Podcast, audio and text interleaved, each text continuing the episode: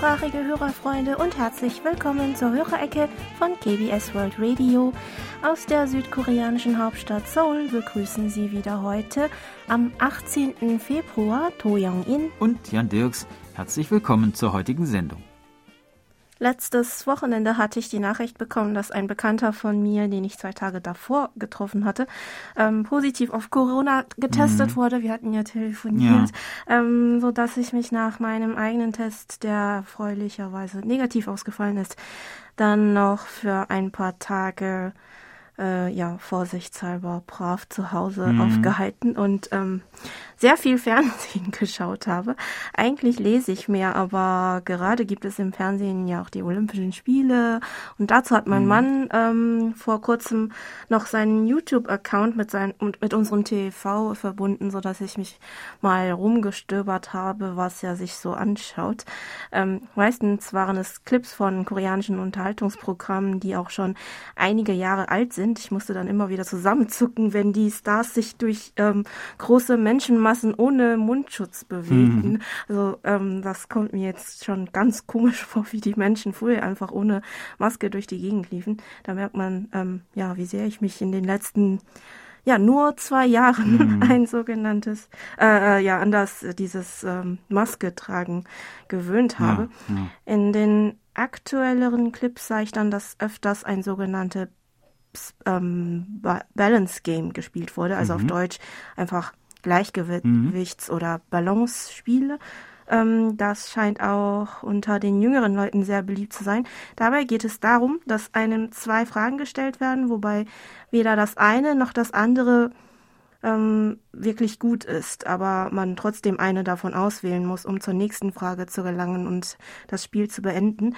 Eigentlich hat es harmlos angefangen, zum Beispiel mit, möchtest du lieber dein Ei gebraten oder gekocht oder mhm. möchtest du lieber Soju oder Bier trinken? Aber die Fragen werden dann immer kniffliger, wie zum Beispiel, welche Superfähigkeit möcht möchtest du lieber haben?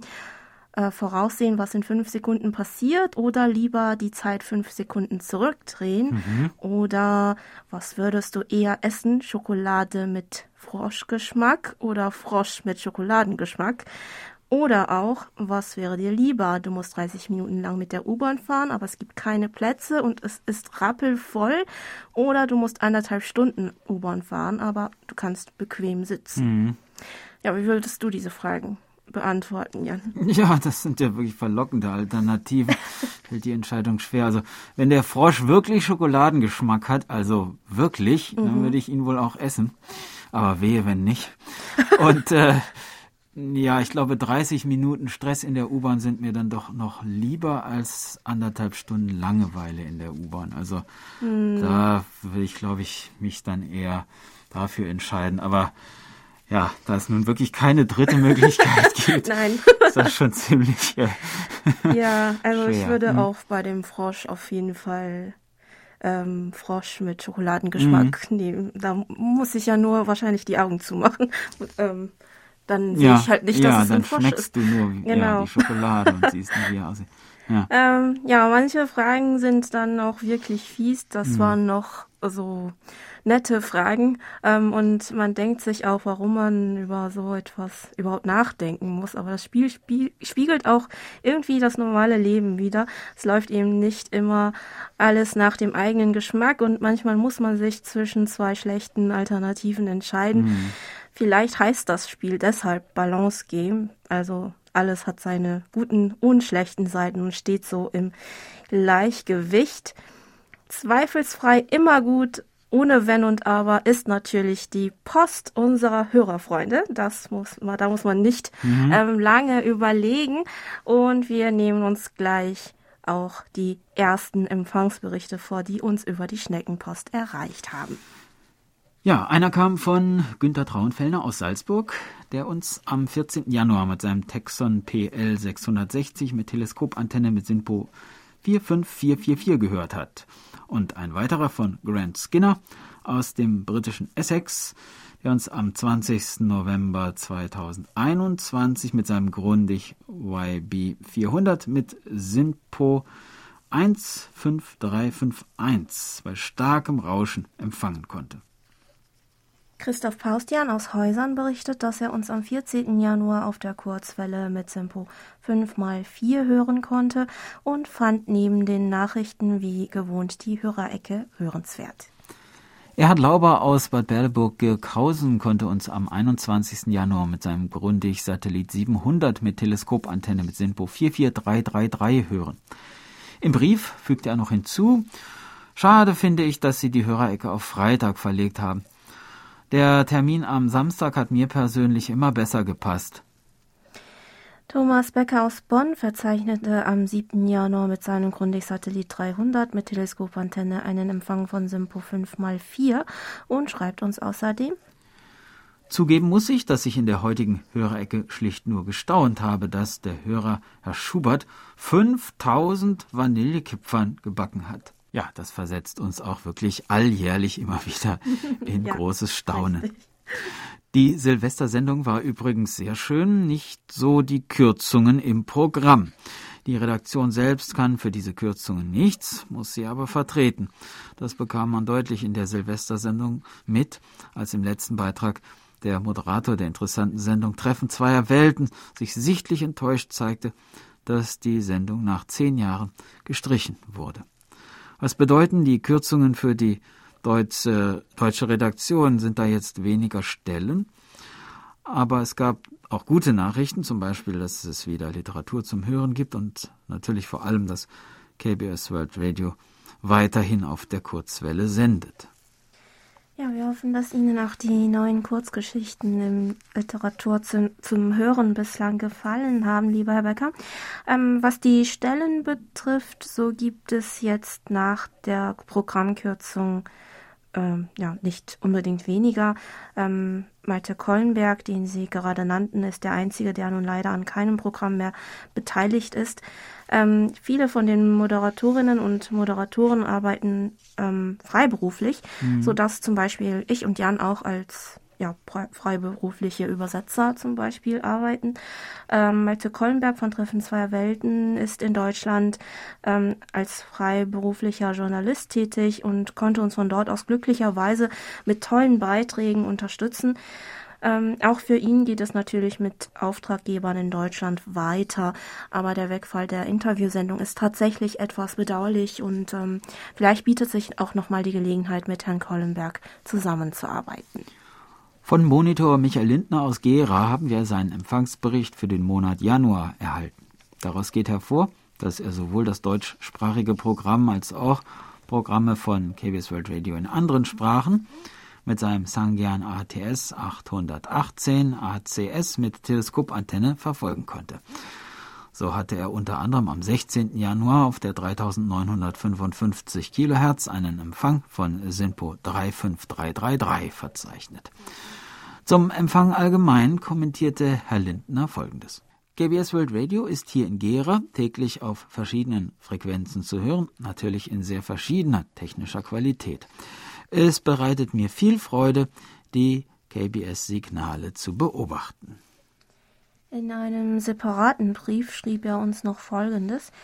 Während ich diese Zeilen tippe, höre ich so ganz nebenbei per Podcast die erste Hörerecke 2022, die wieder recht interessant ist. So habe ich auch mitbekommen, dass es im Programm von KBS World Radio einige Änderungen gibt. So muss ich mich tatsächlich umgewöhnen, dass die Hörerecke jetzt freitags ausgestrahlt wird. Bestimmt muss ich die ersten Wochen meine Alexa beauftragen, mich daran zu erinnern. Naja, zum Glück gibt es auch noch den Podcast zum Nachhören, falls es doch schief gehen sollte. Trotzdem ist es mir egal, ob nun samstags oder freitags. Hauptsache, die Hörerecke bleibt fester Bestandteil im Programm der deutschsprachigen Sendungen von KBS World Radio. Herr Lindner hat sich außerdem darüber gefreut, dass er dieses Jahr wieder als Monitor dabei sein kann und fügte diesbezüglich noch hinzu, ich werde also wieder bemüht sein, KBS World Radio so oft wie möglich zu empfangen. Schließlich ist mir das Sprachrohr der Republik Korea über die vielen Jahre so richtig ans Herz gewachsen. Schneller, aktueller und bequemer kann man keine Informationen aus ihrem Land erhalten. Das ist ein toller Service, der hoffentlich den Freunden von KBS World Radio noch lange zur Verfügung steht. Ja, das hoffen wir auch und wir freuen uns ebenfalls, dass Sie dieses Jahr wieder als Monitor an Bord sind, lieber Herr Lindner. Dann gab es noch zwei Fragen im November-Empfangsbericht von Johann Ruff aus Mülheim. In Bezug auf den Campingausflug in unserer Rubrik Hallo Wochenende fragte uns Herr Ruff zunächst, ob es auch in Korea sogenannte Wintercamper gibt, die mit ihrer Karawane selbst bei Minusgraden unterwegs sind. Ja, die gibt es natürlich auch in Korea, aber ich glaube, nur die wenigsten können sich ihren eigenen Wohnwagen leisten. Wenn schon, wird er gemietet. Andererseits scheint es auch viele zu geben, die einfach Autocampen, wie wir es in der Rubrik letztes Jahr vorgestellt haben, oder wirklich in verschneiten Bergen bei eisigen Temperaturen im Zelt campen und die ruhige Winterlandschaft genießen. Äh, ich konnte jedenfalls ziemlich viele Blogbeiträge von Wintercampern im Internet finden. Ehrlich gesagt begann ich schon beim Anschauen der Bilder zu frieren. Es mhm. war, sah zu kalt aus. Ähm, hab auch Gänsehaut bekommen davon. Ein Freund von meinem Mann geht auch gerne im Wintercampen, sogar mit seinen Kindern. Der Ältere ist e-, jetzt erst in der Grundschule, der Jüngere im Kindergarten. Äh, und er meinte, dass es mit der, mit der nötigen Ausstattung im Zelt eigentlich angenehm warm ist mhm. und es den Kindern super viel Spaß macht. Also, wie gesagt, ähm, ja, ich mag es doch lieber gemütlich in einem Hotel oder in einer Ferienwohnung, aber es ist halt Geschmackssache. Ja, und das ist wahrscheinlich auch ein bisschen Gewohnheitssache, wenn man das wirklich von klein auf ja, gemacht hat. Vielleicht, ja. Ähm, ja, es ist dann die, also für die Kinder normal, macht das wahrscheinlich. Für die Kinder, ja. ja die Kinder sind auch ein bisschen äh, abgehärteter manchmal in dieser Hinsicht. Die zweite Frage lautete, hier gab es eine TV-Sendung, wo Start-up-Unternehmerinnen und Unternehmer um Finanzierung bitten. Darunter gab es eine Unternehmerin, die nach Seoul eingeladen wurde, um ihr Produkt Make-up Pad vorzustellen. Bei einem Stadtrundgang wurde eine K-Pop Street vorgestellt. Gibt es eine solche Straße in Seoul?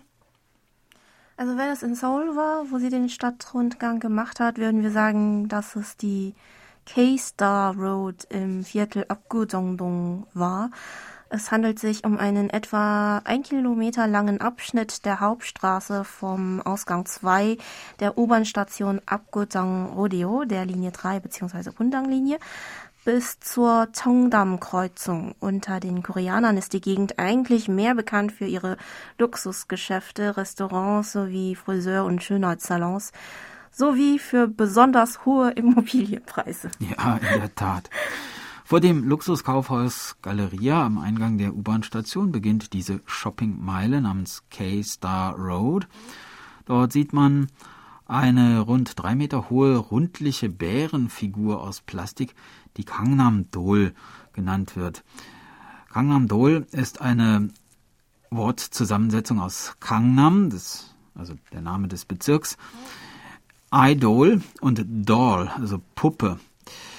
Davon säumen rund 20 Figuren diese Straße und jede davon steht für eine K-Pop-Gruppe oder einen Künstler bzw. eine Künstlerin, unschwer zu erkennen an einem Bild der Stars am Sockel der Figur. Die Figur vor dem Kaufhaus steht zum Beispiel für Tsai, der sich damals mit seinem Hit Gangnam Style internationaler Beliebtheit erfreute. Und es gibt auch die Figuren für Super Junior, EXO, äh, Girls Generation und BTS. Häufig sieht man, wie K-Pop-Fans dort entlang schlendern und vor den jeweiligen Bären ihrer Lieblingsstars Fotos machen. Dass K-Star Road ausgerechnet in dieser Gegend angelegt wurde, ist wohl darauf zurückzuführen, dass hier viele der größten Talentagenturen und Plattenlabels angesiedelt sind. So befinden sich dort auch viele Friseur- und Make-up-Salons, die die Stars vor ihren Fernseh- oder Bühnenauftritten besuchen oder angeblich auch ähm, Restaurants und Cafés, wo sie ab und zu essen. Viele Fans sollen die Straße genau aus diesem Grund besuchen, also in der Hoffnung, dass ihnen einer ihrer Lieblingsstars ähm, ja, über den Weg läuft. Mhm. Die Gegend von Abgudongdong an sich ist aber nicht mehr so beliebt wie früher, aber man kann hier immer noch schick essen oder einkaufen, auch wenn man nicht unbedingt ein Fan dieser K-Pop-Musiker ist. In der Stadt Gwangju gibt es übrigens seit kurzem auch eine sogenannte Straße der K-Pop-Stars. Hier sind Wandmalereien und Handabdrücke von mehreren K-Pop-Stars zu sehen und es gibt auch kleine Souvenirs zu kaufen. Besonders bekannt auf diesem Gehweg ist aber wohl die Skulptur Hope World, die aus den Lettern H, O, P und E besteht. Auf den Buchstaben sind in ganz kleiner Schrift 21.800 Botschaften aufgedruckt, die die Fans aus 148 Ländern weltweit an J-Hope von der Gruppe BTS gesendet haben. J-Hope stammt nämlich aus Gwangju und die Stadtregierung soll für die Skulptur diese Botschaften selbst zusammengetragen haben. Auch sonst sind mehrere Ecken der Straße J-Hope gewidmet. Die Geschichte von der deutschen Unternehmerin mit ihrem Produkt in Seoul, die Herr Ruf im Fernsehen gesehen hat, klingt aber mhm. wirklich interessant. Ich hoffe, sie hatte hier Erfolg. Ähm, bei uns geht es dann noch weiter mit der digitalen Post. Über unsere German-Adresse meldete sich Jürgen Wager aus Berlin, der am 4, 15. Februar mit seinem NRD 525G mit Mini-Whip-Antenne einen Empfang von Sympo 55444 verzeichnet hat. Herr Wager fügte noch hinzu, ich wünsche dem Team von KBS viel Glück, Gesundheit und Fröhlichkeit im Jahr des Tigers. Die Sendung vom 25.02. hat mir wieder sehr gut gefallen. Ich habe wieder einiges über das Leben in Korea dazugelernt. Vielen Dank für das interessante und unterhaltsame Programm. Und wir bedanken uns fürs Reinhören und wünschen Ihnen ebenfalls alles Gute im Jahr des Tigers, lieber Herr Wager. Von Monitor Burkhard Müller gab es diese Woche wieder mehrere Empfangsberichte. Vielen Dank. Mit seinem Reuter RDR 50C mit 13 Meter Drahtantenne und T-King und Koch Antennentuner konnte er uns am 15. Februar mit Simpo 55454 empfangen, wobei es in den letzten 10 Minuten ein ziemliches Rauschen gegeben habe. Und am 16. Februar mit Simpo 5 x 4. Am 16. Februar fand er den Beitrag über Märkte in Nordkorea in Schritte zur Wiedervereinigung außerordentlich interessant und fügte noch hinzu, heute habe ich im örtlichen Rewe zum ersten Mal Kimchi erstanden, jedoch noch nicht probiert. Es ist aus Korea. Ich werde darüber berichten. Ja, das klingt wirklich interessant. Also erstmal auch, dass es Kimchi bei Rewe jetzt mhm. gibt. Ähm, berichten Sie uns unbedingt, wie Sie es fanden, äh, lieber Herr Müller. Das erste Mal kann natürlich etwas unangenehm werden wegen der Schärfe, aber wenn man nichts gegen die Schärfe hat, lässt es sich eigentlich auch mit westlichen Gerichten gut kombinieren, finde ich. Zum mhm. Beispiel ähm, finde ich es lecker ähm, mit Pizza vor allem. Mhm. Je käsiger, desto besser. Unter den koreanischen Gerichten ist Kimchi bei mir unverzichtbar, wenn es Ramyeon gibt, also die typischen pikanten Instantnudeln oder gekochten Schweinebauch. Auch zu gekochtem Tofu schmeckt es hervorragend. Ja, da kann ich dir nur zustimmen. An dieser Stelle legen wir nun eine kurze Musikpause ein. Iselgi singt und spielt auf dem Kayagum Miryang Tango.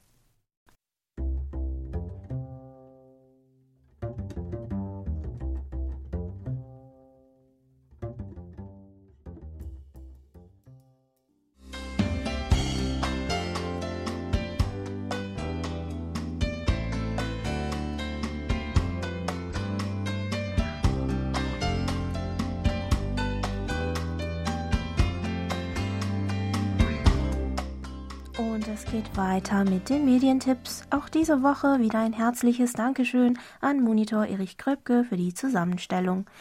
Die Medientipps für die kommenden zwei Wochen sind nur sehr kurz. Vielleicht liegt es ja am Höhepunkt der Karnevals- und Fastnachtssaison, in der der Platz im Programm für Sendungen anderer Art gebraucht wird, schreibt Herr Kröpke.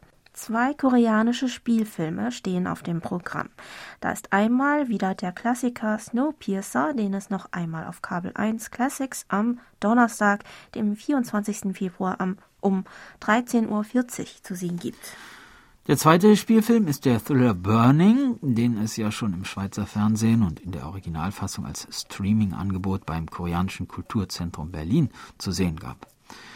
Zum ersten Mal in einem deutschen Fernsehprogramm gibt es den Film am Montag, dem 28. Februar um 22.05 Uhr auf Arte.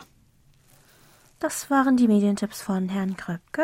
Im Anschluss daran wollen wir noch darauf hinweisen, dass die dass dies ja die heutige Sendung die mhm. letzte Hörerecke im Februar ist und es nächsten Freitag stattdessen bei uns die Sondersendung die Geschichte des modernen Korea in Liedern geben wird, die 2017 anlässlich 90 Jahre Radio in Korea produziert und ausgestrahlt wurde. Wir wünschen allen Hörerfreunden schon jetzt viel Spaß beim Lauschen. Und es geht weiter mit der Post. Mario Schöler aus Bad Blankenburg konnte uns mit seinem Grundig-Satellit 700 mit Aktivantenne ARA 60 am 11., 14. und 15. Februar jeweils mit SINPO 35443 hören. Mit einem schönen Valentinstag-Gruß kam auch ein Empfangsbericht von Heinz und Felicitas Haring aus dem österreichischen Kapfenberg bei uns an, die uns mit ihrem Grundig-Satellit 600 Professional mit Teleskopantenne am 11. und 13. Februar bei einem Empfang von SIO 3 x 4 und am 12. Februar mit einem Empfang von SIO 434 mit etwas Fading hören konnten. Monitor Franz Schanzer aus dem österreichischen Schrems konnte uns am 11. Februar wieder übers Internet hören und schrieb uns, ich konnte Ihre Sendung wieder sehr gut empfangen. Die Beiträge waren, waren wieder sehr interessant und ausführlich, darunter ein interessanter Bericht über den Pianisten. Außerdem berichtete Herr Schanzer uns noch kurz über die Corona-Lage in Österreich. Er schreibt, Corona hat uns auch sehr im Griff. Die Fallzahlen liegen derzeit bei 38.000 und die Infektionen sind noch im Steigen, obwohl viele bereits dreimal geimpft sind. Trotzdem gibt es Lockerungen, vor allem in der Gastronomie, bei Veranstaltungen und bei den Quarantänemaßnahmen. Monitor Nuri Streichert aus Hildesheim konnte uns am 11. Februar auf der Kurzwelle mit Simpo 5x4 empfangen und schrieb uns dazu, Heute konnte ich endlich mal wieder den Hörerbriefkasten einschalten und hören. Das ist in den vergangenen Wochen ja leider nicht der Fall gewesen. Ich denke mal, regelmäßig kann ich erst wieder hören, wenn die Sommerzeit losgeht, da die Sendungen dann hier um 22 Uhr ausgestrahlt werden. Es freut uns, dass Sie aber trotzdem dieses Mal am Freitag bei uns reinhören konnten, lieber Herr Streichert. Außerdem berichtete uns Herr Streichert noch, dass es mit seiner Kurzwellensendung nicht ganz so gelaufen sei wie geplant. Und zwar jetzt zu der Anzahl der Empfangsberichte zur Sendung vom 8. Februar. Die Zahl ist null. Ihr habt richtig gelesen. Das hat seinen Grund, und zwar lag der beim Sender Channel 292 am vergangenen Dienstag hat ein Kabelbrand zwischen Sender und Antenne die Frequenz 3955 kHz lahmgelegt. Der Sender war für etwa 24 Stunden off-air. Es gibt dafür neue Sendezeiten. Die Sendung lief jetzt an diesem Montag, dem 14. Februar, um 22 Uhr UTC auf 3955 kHz. Die Wiederholung 1 findet am 19. Februar um 14 Uhr UTC auf 6070 kHz statt. Als Entschuldigung, dass die Sendung nicht am geplanten Termin ausgestrahlt werden konnte, bekommen alle, die ihre Sendung verschieben mussten, vom Sender einen zusätzlichen Sendetermin spendiert. Erstmalig werde ich am 25. Februar um 23 Uhr UTC die 9670 kHz ausprobieren. Der Beam wird in Richtung Nordamerika, Mittelamerika gehen.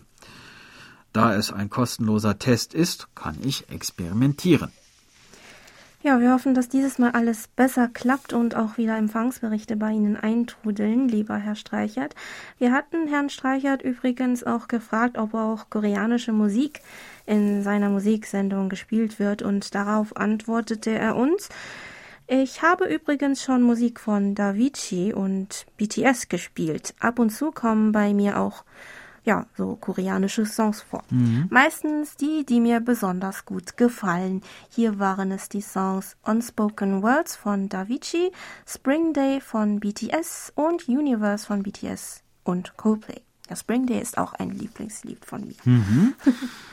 Ja, fein, das freut uns. Äh, vielleicht könnte auch unsere neue Musiksendung am Sonntag für Ihre Musiksendung ein wenig als Inspiration dienen, lieber Herr Streichert.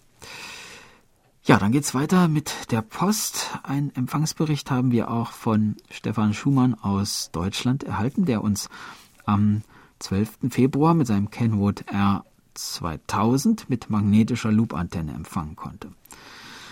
Reinhard Schumann aus Gommann berichtete, dass er uns mit seinem Sangean ATS 909X und XH Data D808 mit Teleskopantenne unter anderem am 4. Februar mit SINPO 55545 und am 9.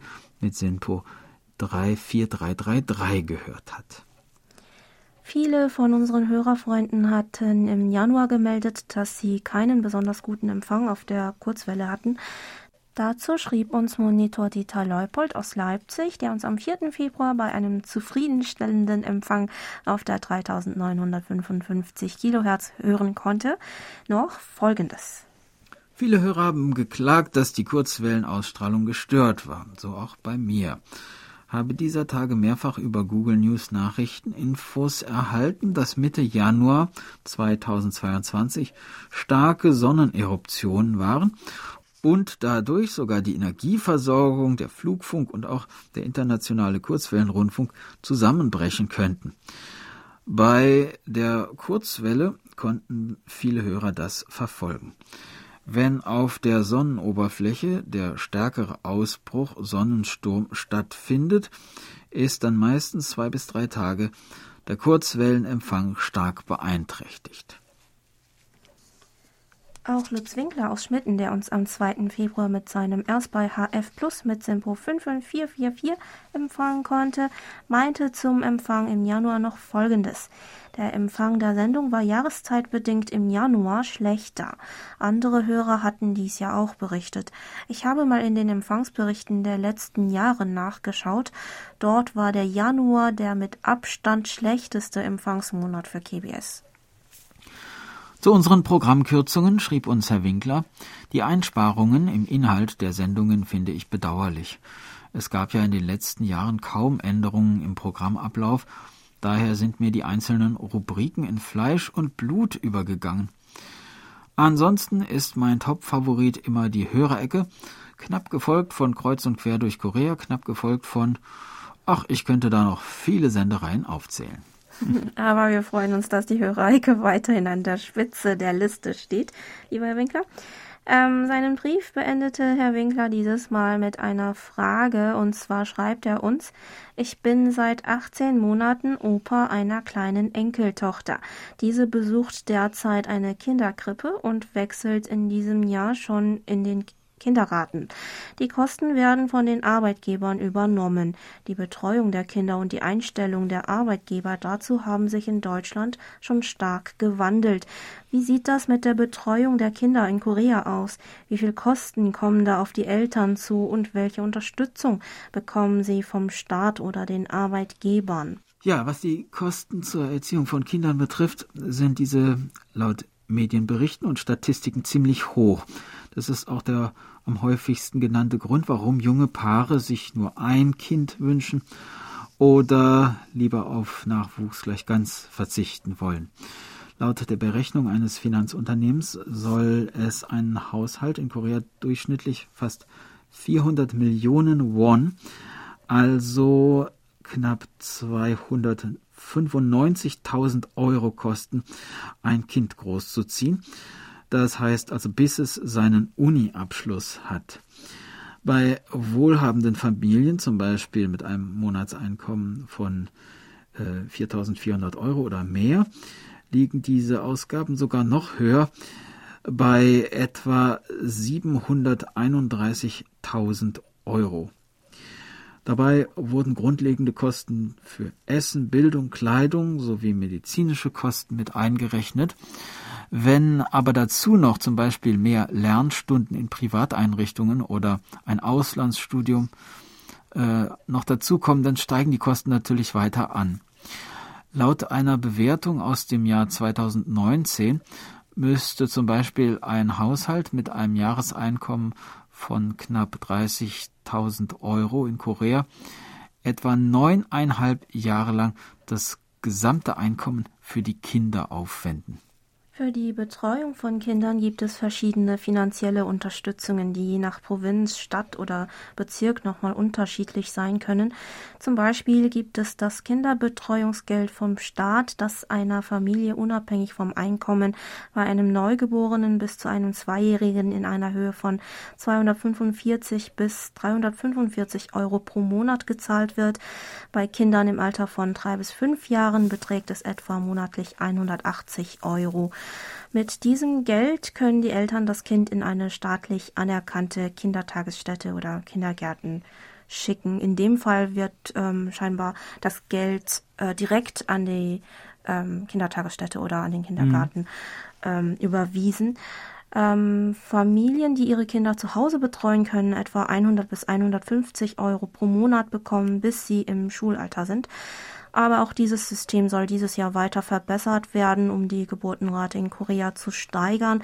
Zu diesen neuen Maßnahmen gehört zum Beispiel auch der sogenannte erste Treffen Gutschein in Höhe von 2 Millionen Won, also etwa 1500 Euro für jedes Neugeborene, ähm, das im Jahr 2022 zur Welt gekommen ist, mhm. ähm, der ab April dieses Jahres zur Verfügung gestellt werden sollte. Damit können die Eltern Kleidung, Babymilch und Spielzeug für ihr Kind kaufen, was sie im ersten Jahr finanziell etwas entlasten soll. Von den Firmen gibt es teilweise auch finanzielle Unterstützung zur Betreuung von Kindern. Das, vari das variiert aber äh, je nach Unternehmen sehr stark. Dann gibt's natürlich Elternzeit und auch Betriebskindergärten in den größeren Unternehmen. In Korea gilt, dass ein Elternteil, sei es Vater oder Mutter, bis zur Vollendung des achten Lebensjahres des Kindes eine maximale Auszeit von einem Jahr nehmen kann. Vorausgesetzt, sie oder er hat zum Zeitpunkt der Geburt des Kindes bereits 180 Tage oder mehr bei seinem Arbeitgeber gearbeitet und eine Bezahlung dafür erhalten. Man muss über den Arbeitgeber eine Beschäftigungsversicherung haben. Während der Elternzeit hat der jeweilige Elternteil dadurch bislang bis zu 40 Prozent des Monatslohns aus der Beschäftigungsversicherung ausgezahlt bekommen, aber ab diesem Jahr soll der Betrag auf bis zu 80 Prozent erhöht werden, was maximal 1,5 Millionen Won pro Monat entspricht. Jedoch wird ein Teil erst sechs Monate nach der Rückkehr des Elternteils an den Arbeitsplatz ausgezahlt. Ab diesem Jahr soll während der Elternzeit für die ersten drei Monate etwas mehr gezahlt werden, wenn beide Elternteile gleichzeitig in Elternzeit gehen sollten oder gleich nacheinander. Aber das könnte alles nicht ausreichen, wenn man zum Beispiel das Kind in einen teuren Privatkindergarten schickt, wie zum Beispiel diese sogenannten englischsprachigen Kindergärten, mhm. die die Kleinen früh mit der englischen Sprache vertraut machen sollen und durchschnittlich 700.000 Won oder mehr im Monat kosten können. Ähm, Unterstützungsmaßnahmen für die Betreuung von Kindern sind stets ein umstrittenes, heiß diskutiertes Thema, aber die Geburtenrate in Südkorea befindet sich weiter im Sinkflug. 2020 lag die Zahl der Neugeborenen bei etwas über 272.000 und damit erstmals unter der Marke von 300.000. Die Zahl der Eheschließungen schrumpfte um 2,1 Prozent im Vorjahresvergleich auf 14.720 und fiel damit ebenfalls auf ein Rekordtief. Es muss also noch einiges getan werden und es bleibt abzuwarten, welchen Effekt die neuen Maßnahmen haben werden.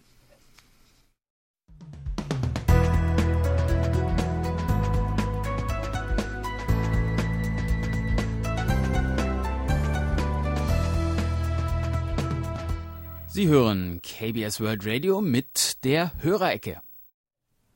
Geburtstagsecke. Unsere Glückwünsche gehen diese Woche an Jürgen Hannemann in Krefeld, Jutta Prustupa in Duisburg, Heidi Knecht in Dresden, Christoph Chiwkowski in Berlin, Rico Bube Förster in Sonnewitz, Thomas Marschner in Wittingen, Andrea Hubel in Boos, Werner Erich Siegel in Mecklenburg-Vorpommern und Thomas Kircher in Heilbronn unter Eisersheim. Im Namen der Redaktion und von Monitor Bernd Seiser wünschen wir Ihnen alles Gute, viel Freude und Gesundheit zu Ihrem Geburtstag. Ja, und begleitet werden unsere Glückwünsche von Jewelry mit Niga Cham Chor. Du bist echt toll.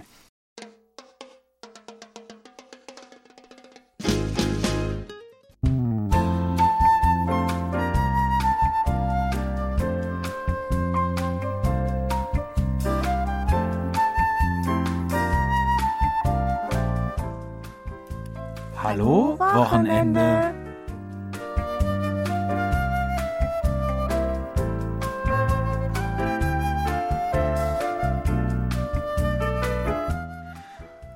Nachdem wir letzte Woche mit neugierigem Blick durch die engen Gassen des Pangsan-Marktes mit seinen Druckereien, Verpackungsherstellern, Backutensilien und Aromadüften gezogen sind, ist es heute Zeit für eine kleine Erfrischung.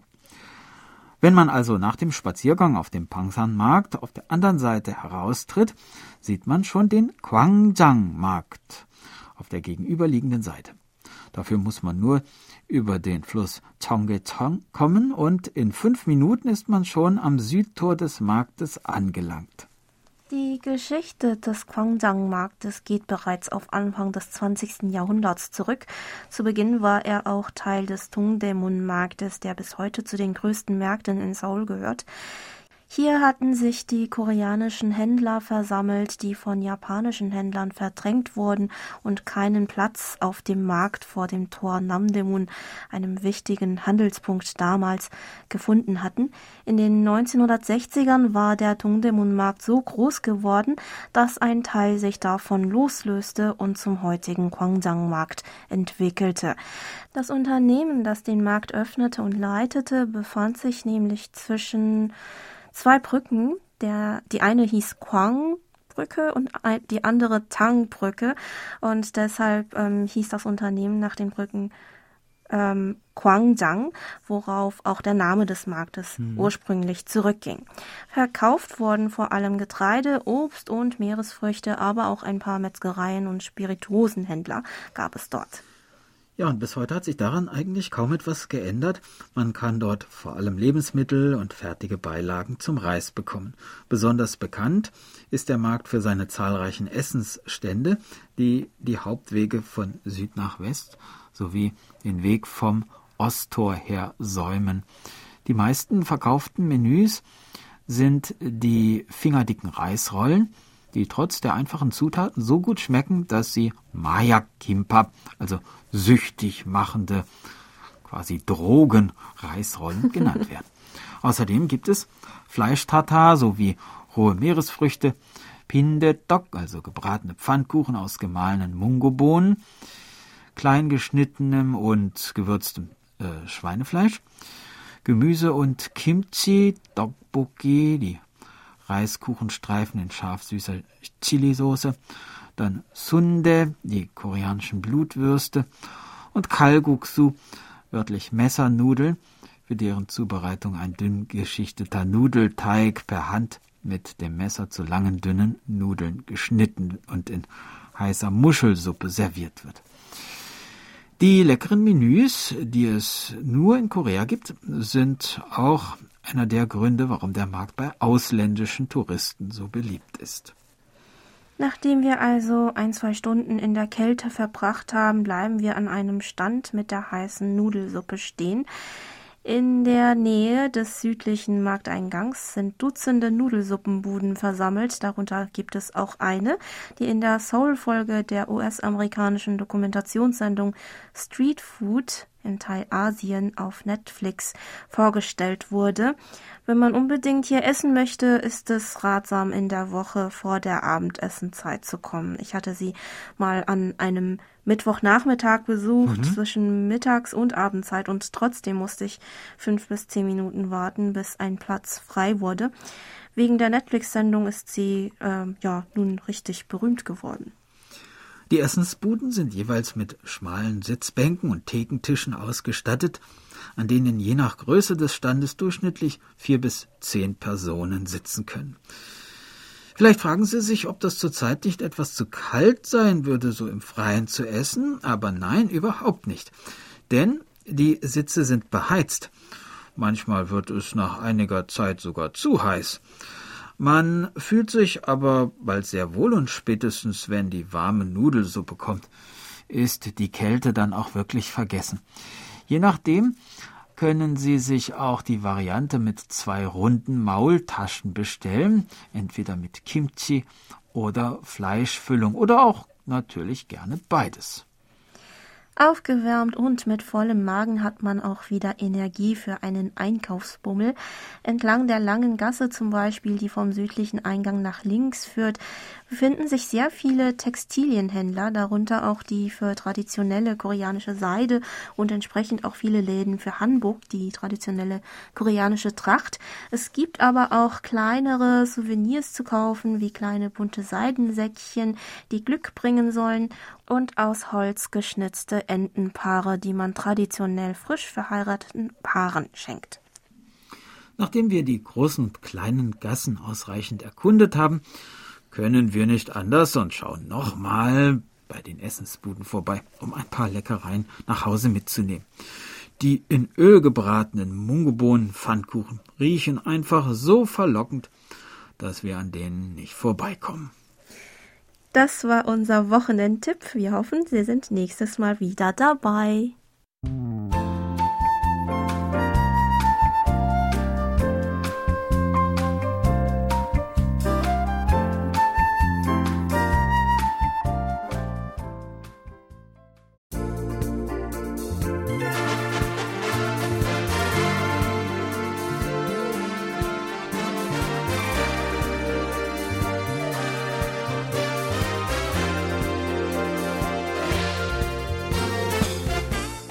Das war's mal wieder für heute.